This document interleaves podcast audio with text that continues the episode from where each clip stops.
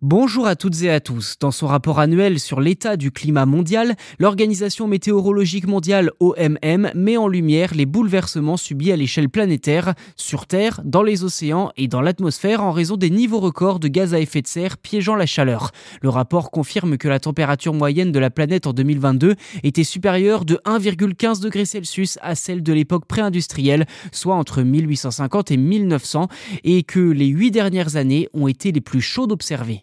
L'OMM souligne que la glace de l'Antarctique a atteint son niveau le plus bas jamais enregistré et que la fonte de certains glaciers européens a littéralement dépassé les records. Selon le secrétaire général de l'OMM, Petteri Taalas, que je cite, la partie est déjà perdue pour les glaciers car la concentration de CO2 est déjà très élevée et l'élévation du niveau de la mer risque de se poursuivre pendant les milliers d'années à venir. Fin de citation.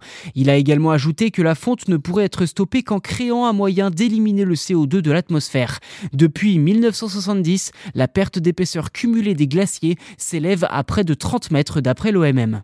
En Europe, la situation des glaciers suisses est particulièrement dramatique, avec une perte de 6% de leur volume de glace entre 2021 et 2022, contre un tiers entre 2001 et 2022.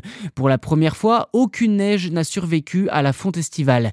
Petteri Taalas alerte également sur le fait que, je cite, si les émissions de gaz à effet de serre ne cessent de croître, le climat continuera de changer et les populations du monde entier seront toujours durement touchées par les phénomènes météorologiques et climatiques extrême. Fin de citation.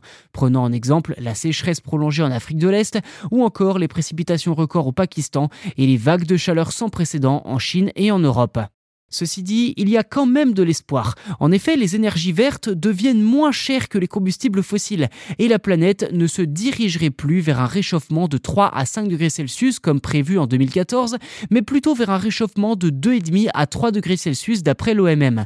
Je cite, Dans le meilleur des cas, nous pourrions encore atteindre un réchauffement de 1,5 degrés Celsius, ce qui serait le moins pire à la fois pour le bien-être de l'humanité, de la biosphère et de l'économie mondiale. Fin de citation. Enfin, Petteri Taalas termine en soulignant que de nombreux pays ont déjà commencé à agir et que les entreprises privées et multinationales du monde entier semblent avoir envie de faire partie de cette solution.